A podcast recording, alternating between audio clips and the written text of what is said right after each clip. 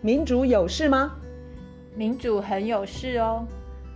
那来说说看，有什么事吧？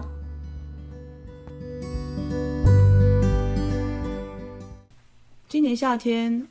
呃，台大有一只野放的白鼻心，在野放一个多礼拜之后，就被好像校园里面的狗咬死了。这个件事情引发了很多的对于惨死的野生小动物的同情，然后好几个学校的大学生联手在十月二十九号发起了一个为野生动物而走的游行。这个事情你好像感触很深，而且你最近写了一篇文章，它的题目就叫做《一场令人遗憾痛心的游行》，名实不符的。为野生动物而走。好，为什么你的就是你那个感受程度高到就是说今天一定要来讲一集这样子？因为，嗯、呃，其实我我觉得这个这场游行让我觉得很难过的原因，是因为我觉得我的记忆，我自己的记忆所及啦，就是台湾从以前我能记得的各式街头运动，它的本质。都是包容跟广纳，嗯哼，就是是 inclusive，就是从从不管是同志游行啊，或是劳工啊，或是什么低薪啊、反破千啊、Me Too 啊，这些街头运动、这些游行，它的目的都是要唤起社会大众去注意，说有一个族群它被系统性的被歧视、被排除，然后我们应该要去正式、去去纳入、去保护这一群人。可是十月二十九号这一场游行，是我的记忆里面。第一场，台湾出现了一场是锁定一群台湾的住民，然后标示他们为外来，然后呼吁大众要共襄生盛举，一起去剥夺他的生生存权。所以它是一个以排除为目的，是 exclusive，是它是去要 exclude 这个。我我觉得不管我们今天任何一个游行，它锁定的对象是是是是任何人、任何族群、任何物种。我觉得这样一场游行。都对台湾社会来说是一个不幸，因为我觉得它基本上翻转了台湾的街头运动的一种气质。然后它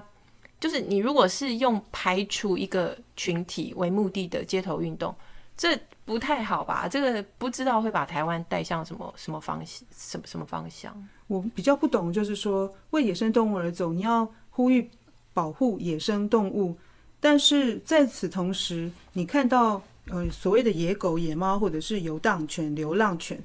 为什么你会觉得他们就不应该被保护？嗯，这样讲可能有点怪，但是我会觉得，就是说，如果你是要保护动物，那么所有的生命都应该要受到保护跟尊重，不是吗？对，我觉得其实，呃，因为他们这一场游行的发起人，他们有一个二零二三为野生动物而走的声明暨陈情书。其实这个陈情书的第一段。第一段就让我觉得读起来非常的沮丧而且不安。为什么？因为它的第一段，它是在讲说，好，在台湾野生动物它的生存跟生命品质面临很多的挑战，包括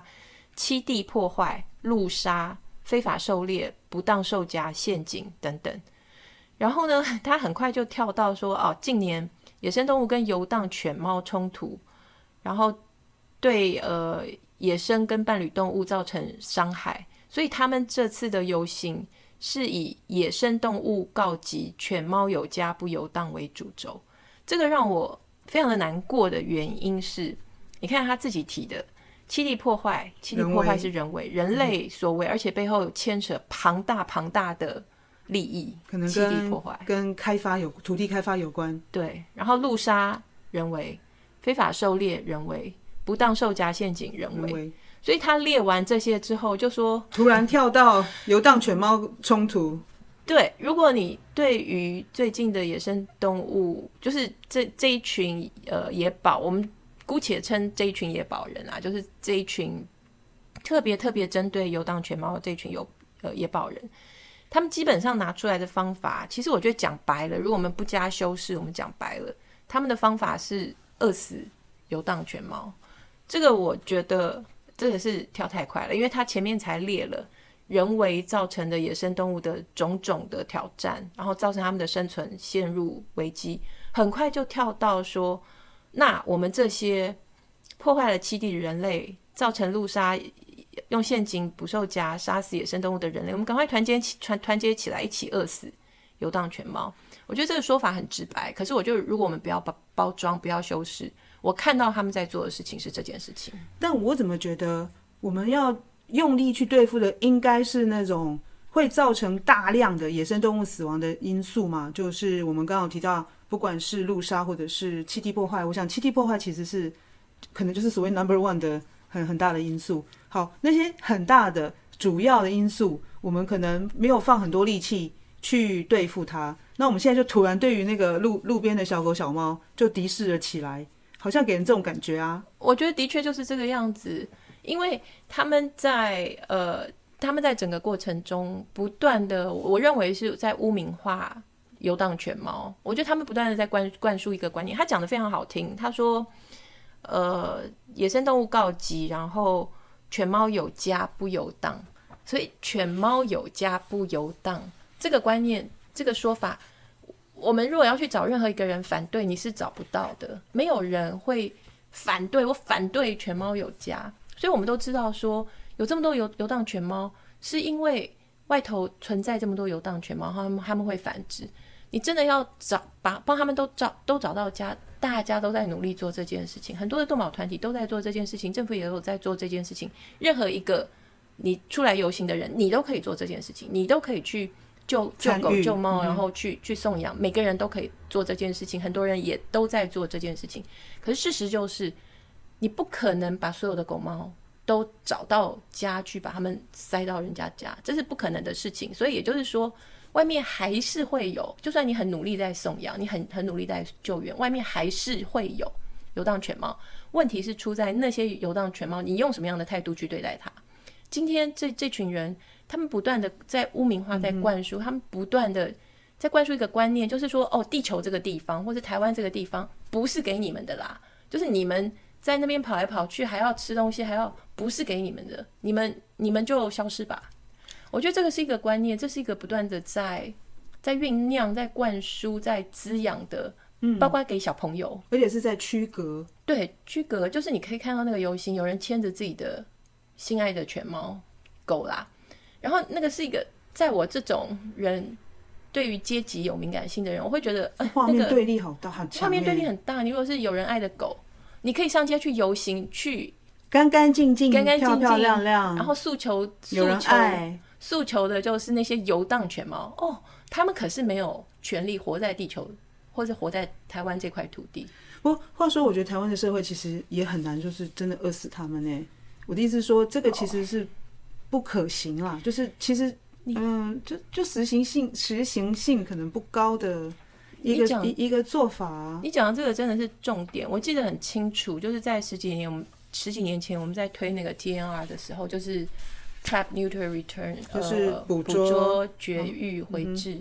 的时候，我记得我们画一个那个四格，就是二乘二的四个格子。我们现在看到。就是说你，你你你现在有游荡犬猫，非常多数量游荡犬猫在外面，你用什么样的态度？假如说你是，假如说慈悲可以生智慧的话，那时候我们画那个二乘二四个，就是说一个一个象一个象限是是否慈悲，一个象限是是否有效。所以最好的情况是我们能够找到慈悲而且有效的方法，最坏的情况是我们残忍，然后不会有效。所以我觉得饿死，你刚刚讲的那个饿死。它就是既残忍又不会有效。那为什么我们认为 TNR 它是慈悲又有效？是因为基本上，如果我们把地球当做说是大家的，不是说我或者是跟我要好的朋友，或是跟我要好的才可以，然后其他的就去死的话，我们面对游荡犬猫的问题，我们很自然的会把它们区分为两类：一类是已经来到这个世界上了，就这个生命已经存在在这个世界上；另外一类就是。他还没来，他可能要来，所以在这个这个两个的处理方法就是不一样。已经来到世界上，他已经在这个地球上有一块地方，他在那边活，是，他就跟我一样，就跟我一样，他就有权终老，走完他的人生，狗生猫生。反过反过来说，也就是说他已经在那边。我们身为人类，我不认为我有权利去告诉他说：“哎，这个地球不是给你住的，你你去死。”你滚！我我会觉得我没有这个权利。至于那些还没有来的，我们当然就是透过尽量、尽量、尽量的去绝育，阻止他们来到这个世界上。所以，我们不是去剥夺人家生存的权利，但是我们不得不去剥夺一些犬只、猫只的呃生育的能力。说起来，是我们的生活空间很拥挤。我意思是说，我们其实每个人都有权在这个地球这个空间，但是以台湾来讲，我们就是密度很高啊。那我们跟这些狗跟嗯猫，然后野生动物，我们的距离越来越接近啊。就是像野生动物，因为它们栖地栖地遭遭到破坏嘛，所以他们跟人类的距离也越来越近。比如说，他们以前遇到狗跟猫的几率可能没有现在这么的高。那这些狗跟猫也是以前为什么我们可能在阿公吧或更早以前不会有想到绝育？嗯，他们可能也需要狗的，不管是帮忙或者是陪伴。嗯哼，那嗯、呃，因为空间够啊，对，所以就是有狗，然后有人，然后大家都在一块。对，那现在 现在密度很高。我我其实老实说，我我从小就是认识狗嘛，就会摸狗啊，所以看到狗都会多看两眼啊。我完全可以想象，你知道那种没有主人的狗，嗯，那么它其实你知道他们在街上生活，其实可能也有弱弱肉强食那一块吧。对，猫是一定有会打架什么的，那狗我猜也有嘛，抢又要抢抢地盘或打架，然后或是就是食物啊那。他们其实有的人看起来就是真的很凶猛啊，牙齿也很很很很利很很利，然后就是他又是年轻力壮，因为当然有狗是虚弱的，因为它健康不好，吃的很烂，呢吃的人家剩食什么的，或皮肤病啊什么的。可是有的真的是很强壮。如果说他们是一群，我要讲是说，连我这种算喜欢狗的，我可能也会害怕，就是有一群 年轻力壮的狗，或者是嗯好又是一群，那他们就是就会冲着冲着一个目标。对对对。所所以，我我可以跟你分享以前我们在正大社团的经验，就是正大现在已经没有流浪狗了。就是当初问题很严重，我们就是透过 TNR，我们会搭配一个，就像你刚刚讲的，假如说有一群狗，然后会有带头冲的那个，带头冲的那个，我们就是要把它抓了移走，因为会带头作怪的，然后真的凶或是咬人的，你就去抓那些。你讲的好像帮派哦。可是因为它会闹事，然后。然后就是你把它移走，你可以去移到你如果有地方放，你不管是有什么工厂、果园需要看门狗，我们那时候有一些狗就是送到那样的地方。然后包括政府的收容所，你也应该保留给这些非要移走不可的狗。嗯，其他的生命就让它在原来的地方。我可以跟你分享说，有一个原住民的智慧，非常的神奇，就是你可能会看到一些影片，是有狗会去追邮差或者什么的吗？他们。把狗的脖子上吊一根棍子，你有看过吗？就是，哎、欸，你再讲一遍。它是它的脖子，就是一一条绳子垂垂下来，然后有一个横的木头在那边，所以那个狗往前冲的时候，那根棍子就一直打到它的胸口，所以那个狗就没有办法真正好好去追邮差。这个是原住民的智慧。哦，这个设计很很有趣哦。对对对，然后现在慢慢我在不同的地方有看到他们用这个方法，就是你可以去呃调整这个狗的行为。等等，可是我觉得重点是我们现在在讲的这些呃这一群野保人，就是他们，嗯、我确实觉得在某种程度上在煽动一种对，特别是游荡犬猫的一种，哎，不知道要不要用仇恨这个字啊，就是敌视好了，或是敌对。我觉得他们在他们很用力的在打压这些游荡犬猫之外，他们也很用力的在抹黑。TNR 或是全面绝育、大规模绝育的我们这一派的的做法，这个比较令人无法了解。他们不断的在说我们的做法是无效的，可是他们举出来的数字跟呃例子，我觉得都非常的没有说服力。我倒是要把 TNR 它的成效，我想要在这边分享，因为这个是一个八月出炉的一份民调，就是很好，也算很新。当初在努力执行 TNR，就是。大规模全面绝育这件事情，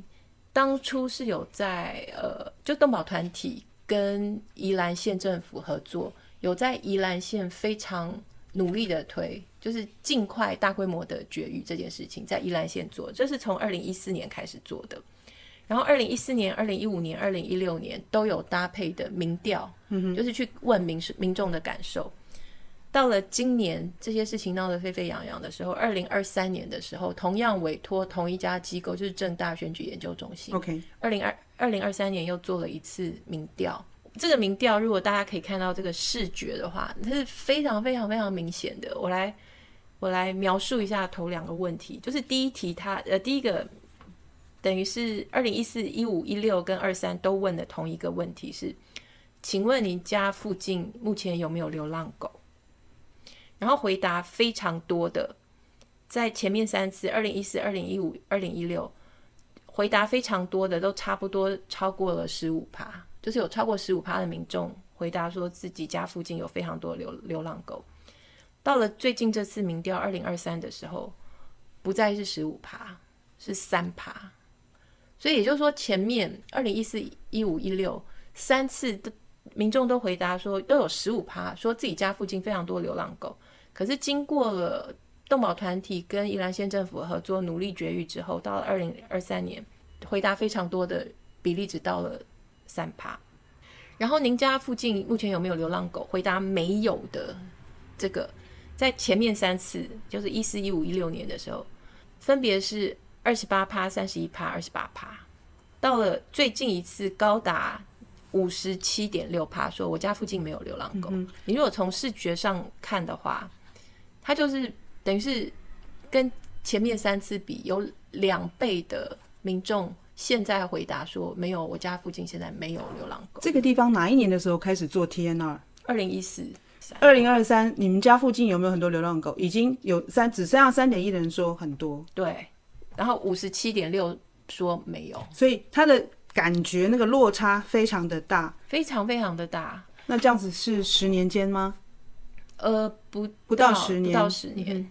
然后八九年之后。对民众的感觉就非常的明显，而且重点是，对整段时间并没有去要求禁止喂食，并没有用饿死的方法去减少流浪狗，用的方法就是用绝育，这是最人道、最慈悲，然后最有效的方法。嗯、然后问的第二题是直接问民众说，跟过去比较起来，您请问您觉得您家附近的流浪狗是变多还是变少？这是二零二三年这一次问的问题。然后回答说，家附近流浪狗变少的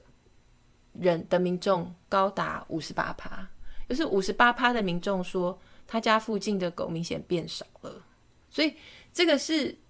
这唯一的变数是大规模绝育，所以大规模绝育它造成流浪狗数量的减少是非常明显的。台湾不同的地区、不同的县市，它做 TNR 的大规模绝育的那个力道是差别非常的大。可是至少我们知道宜兰，宜兰算是表现非常的好。对，宜兰就是有动保团体跟政府、地方政府合作，努力用力的推的一个地方。所以在那边也是做民调，就是想知道说，做之前、做之后到底差别在哪里。这一份民调对我来说，就是它非常的可贵，非常的可贵。它告诉我们说，你做的事情就是真正有效果。可是我们看到这群野保人，他们是。到处不断在说天啊无效，他们不管是在跟农委会开会、私下或是对外，他们就是不断的在灌输一个概念，说 TNR 没有效果。他们跟跟这个 TNR 我们这一派相反的一个地方是，TNR 这边是说已经来到世界上的生命，好好让它终老，没有来的阻止他。他们反过来，他们等于是。他们觉得 TNR 无效，他们觉得结扎没有那么重要的话，就是说还没来的也不用那么努力阻止他来，可是已经来的哦，那饿死他，这是相反的吧？我们应该要用慈悲而且有效的方法，而不是任由他们生，然后去饿死他们。宜兰的这个调查让我相信 TNR 其实很有用，而且又人道。对，呃、可能讲人道，嗯、呃，或许反正就是对狗也好。我，我也觉得它是非常的人道。对，我弟说人道，然后其实是人可能要换成猫狗或猫啦。但是反正就对，猫道，对我们大家都好。但是就是说，你刚好像也有提到，就是说宜兰它有地理性的特殊，它的地理呃有它的特殊性，它相对封闭，它比较不会不同，就是现世的狗排排去。因为当初要要研究说效果怎么样的时候，这件事情是重要的。可是如果你不是要去，我们如果已经知道它的效果很好。你就不用管它封不封闭，你所有的县市都该做，就算有这个线的狗跑到那个线，嗯、反正你都做。所以就是因为同时下手的话，对对对，嗯、这个是我觉得往前走。我要强调一点是，我们在做 TNR 的时候，我们从来都没有主张生态敏感区狗应该放回去，或是你应该在那边喂，这一点没有争议。现在有争议的地方是这一群野保人，他们在不断的灌输，在提倡的是全面禁止喂食。他们主张的，他们会包装的非常好听，就说哦，应该是要有家啦。就像我刚刚讲的，那问题是没家的，你怎么处理呢？他们基本上在推推的禁止喂食，就是饿死他啊。他们就是 人不要去喂。我觉得这个东西，我一定要讲一点是，我觉得它对我们的社会伤害非常的大。因为当我看到这样的游行，然后它是一个 exclusive 的，它是叫 exclude 一群著名的时候，我不自觉的会想到 racism 这件事情，嗯、种族主义。嗯、今天我们针对这个游荡犬猫的这个是叫做呃物种主物种主义，它的英文是 speciesism，就是物种，然后后面加 ism，嗯、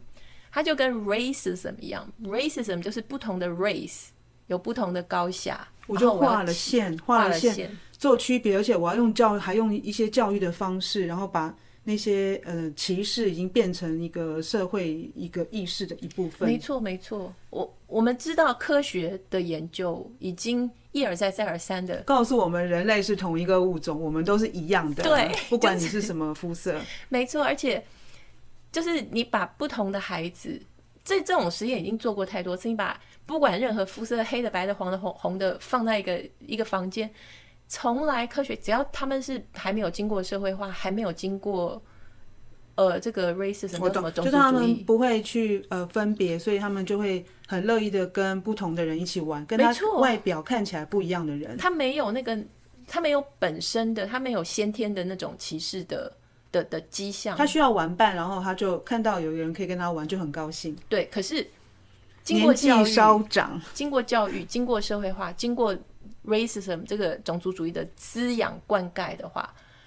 很大家都变成 racism。可是我们如果要去找说那个 racism 当初是怎么来的，它就是跟殖民主义有关。就是殖民者他到了一个新的地方要去掠夺的时候，他要去正当化，他要去正当化，他要去伤害那群人。对，所以他就有各式各样的科学去证明说那种人。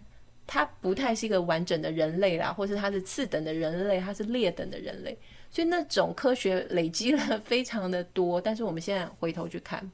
我们知道这一类的事情，它从来背后都有一群人在操弄，所以它这个东西跟物质的利益从来都是挂钩。我很难，就是我很难今天看到这样的游行，我很难不做联想，就是这个 speciesism 这个物种主义跟种族主义。我很难不做联想，我觉得他们基本上是同样的事情，背后是相通的。那如果孩子们他接受了像这样的物种主义，他非常有可能用同样的逻辑去做为其他的事情做分类，对，比如说，比如说种族主义。嗨，如果你认同在这个节目可以听到很多资讯和知识，欢迎订阅追踪，直接给我们五星评论和留言。谢谢你支持多元观点。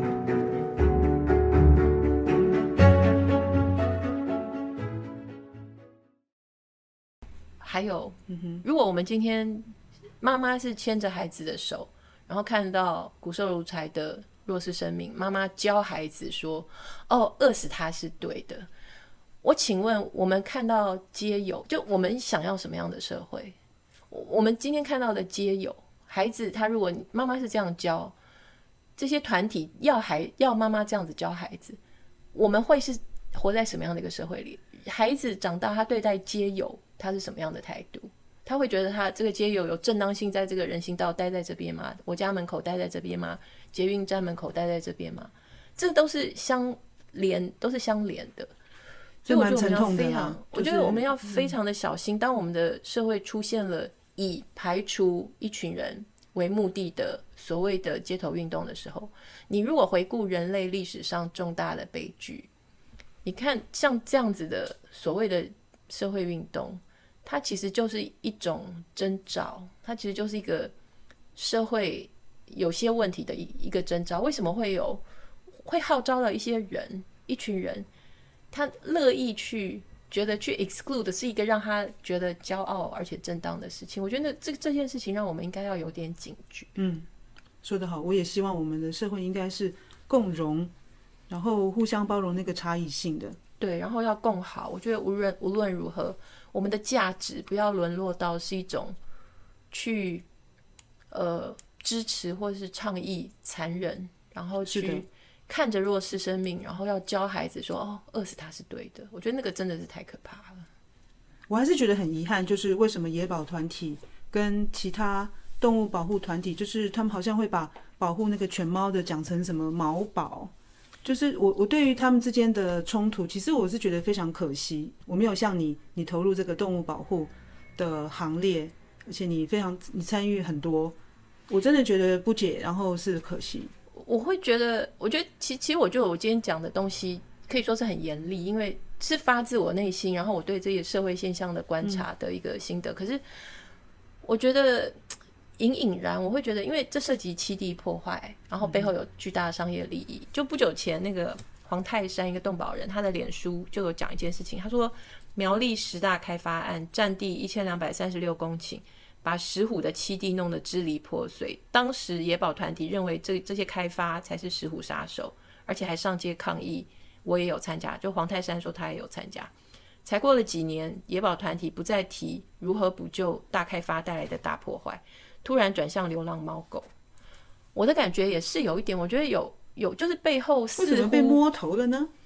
我不敢，我不知道真正的情况，可是我觉得背后似乎的确，你可以感感受到那种栖地破坏、开发这件事情，它得到的关注真的非常少。就是我们今天今天这个为野生动物而走，它的陈情书、它的宗旨讲的非常的宏观漂亮，它讲什么生物多样性，可是。我们今天要讲生生物多样性的话，我们头一个该检讨的百分之一百、两百、一千是人类。可是你看到一群人类拿着标语走到街上说为野生动物而走，对于栖地破坏、对于开发没说话。哎，他整个游行都是针对游荡犬猫，我觉得这个太奇怪了。我不知道背后到底是怎么样，但是我觉得我刚刚讲说人类历史上一些大的悲剧，它。去 exclude 的一群人，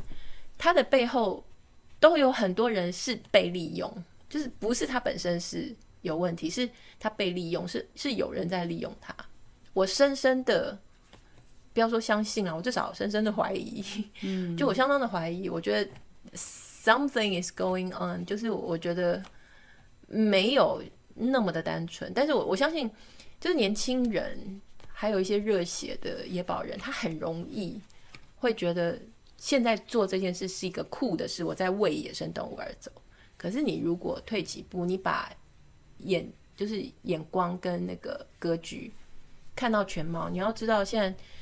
全世界的哺乳动物，有人做了这个用生物质去估算哺乳动物，全世界的哺乳动物的生物质百分之四是野生动物。百分之九十六是人类以及人类的财产，也就是牛、猪、鸡、鸭这些东西，九十六比四，一万年前甚至于是刚好颠倒，就一万年前差不多好像是两趴是人类，然后剩下九十八趴都是自由自在的生物、野生动物。所以专家会说，我们人类已经把整个地球都偷过来、抢过来，都是我们的，都是我们的。对呀，你在这个背景之下，你去想说我们。嘴巴讲生物多样性，走到街头上说为野生动物而走，你举出来的牌子是游荡犬猫，他们的嘴，我觉得这太奇怪了。我觉得无论如何，你今天要办一个为野生动物而走，你的批评跟指责对象百分之两百两万，你要指责对象是人，人类，不是狗。我想听你谈一下你自己养，我不知道你那个领养的狗。是因为你最后这个叫妞妞，好像你是说是朋友领养，然后他不能养你，你要你你才带回家。无论如何，你你在他之前你也养过，呃，是去去哪里领的领养的狗呢？对，我的我的狗前面有的是我自己在路边捡的，捡来的时候是全身都是烂的，然后全都是虫在爬。然后妞妞是去动保处我当志工。动保处当志工，你要把狗带出来，就是遛一遛。Uh. 然后它是一直缩在角落，两个月大。然后仔细看，因为它的毛色是比较暗的毛色，然后又是花的，仔细看才看到那个橡皮筋是脖子到腋下烂到肉里。那这样的狗在还有安乐死的时候，它就是排程会排到很前面嘛，那样就是首首先要安乐死的狗。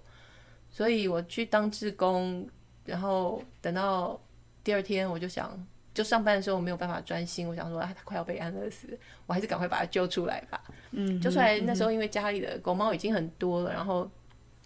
也是就是没办法再多养这一只，所以先是给朋友养，我是先寄放给朋友家。朋友说要养，但是。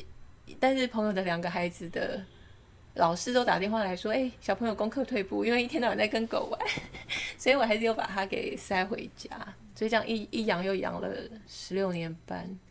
我觉得今天这些野保的朋友里头有很多，他们不断的在讲说，犬猫就是要要有家。他们是否知道，很多这些动保人，很多的人，他家里塞了不是五只、七只，有的塞塞了十只、二十只。很多的动保人，他们在街头喂养这些，出于不忍之心，然后他们也喂得非常的干净，是干净喂食。他们付出了非常多的心力心血。我觉得去批评他们，还不如去效法他们。就是你也尽一份心力，你也 有办法，你就是你觉得动动物该要有家，你就尽量把动物带回家，或者是你也可以投入帮忙大规模。TNR TNR 的行列，嗯、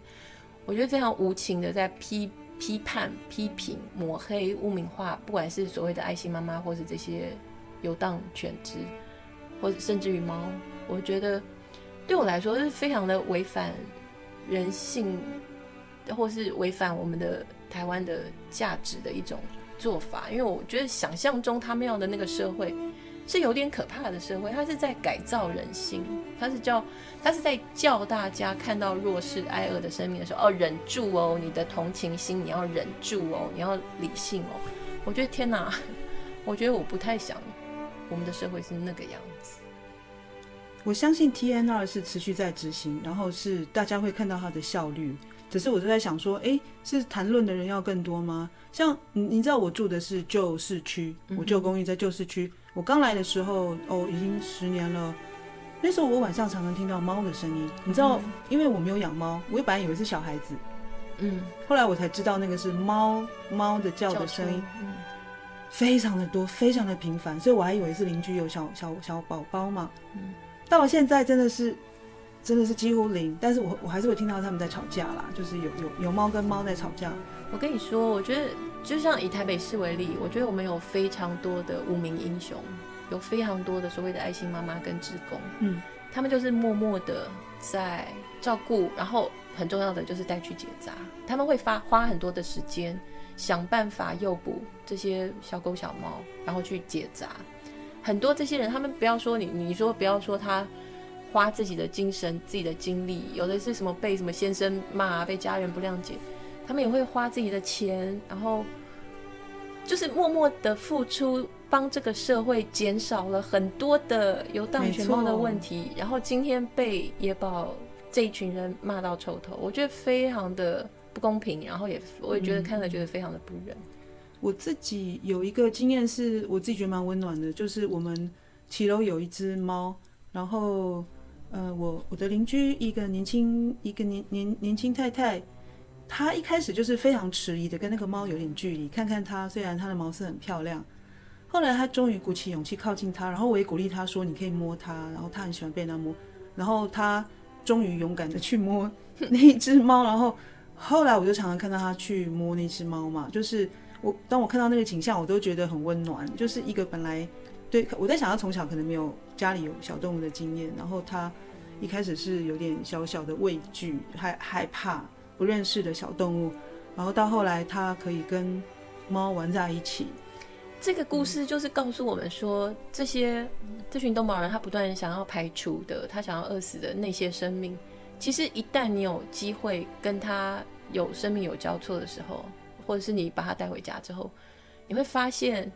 它什么超有灵性，然后什么阿公阿妈可以爱死它，什么疼它，然后。网络上很多这种故事，嗯，阿公阿妈或者是爸爸妈妈一开始反对你拿回家，最后他疼他疼的远远超过他疼你，就是因为这些动物，它的灵性、它的感知能力、它跟人沟通交流的能力，就是在那边，他不会因为他今天没有家，嗯、他是次等劣等，没有那个能力，不是的，只是他的机遇，他的机会，让他现在是没有家。所以我觉得把他们当做一个什么次等劣等，或是就可以让他从这个地球上消失，饿死他就是应该。我觉得那都是非常不可取的一种观念跟态度。希望他们这个观念没有多少人听得进去。我觉得台湾台湾的社会普遍不可能就是说任由真的是狗跟猫，然后没完全没有所谓的饿死这种东西。我我真的觉得真真的是，我觉得不太可能发生。但是就是好的观念，应该更要有更多人去谈，然后去推广。我就觉得，我觉得我要相信天啊。对，我希望。这个这这样子一场游行，真让我觉得蛮痛心，而且蛮遗憾的。他们说这个是第一届，然后希望有第二届、第三届、第四届。我觉得如果有的话，我希望未来为野生动物而走。我们可不可以多检讨一下人类？就是我们可不可以不要为野生动物而走？然后所有的焦点是在检讨跟批评犬猫。我觉得人类的该检讨的地方才是太多。嗯，我看媒体的报道，其实这个为野生动物而走，主要是学生团体发起的，所以我希望这个对他们来说是一个开端，他们可能从这边开始去思考这个问题。所以我其实是还蛮乐观的，他们应该不会对全方面有针对性，但是我想这是一个开端，然后我也希望他们能够持续，然后扩大关怀吧。对，就是看看地球，看一下毁地球的人，呃，毁地球的那个物种到底是谁。啊，就是我啦。好吧，今天就先这样喽，拜拜。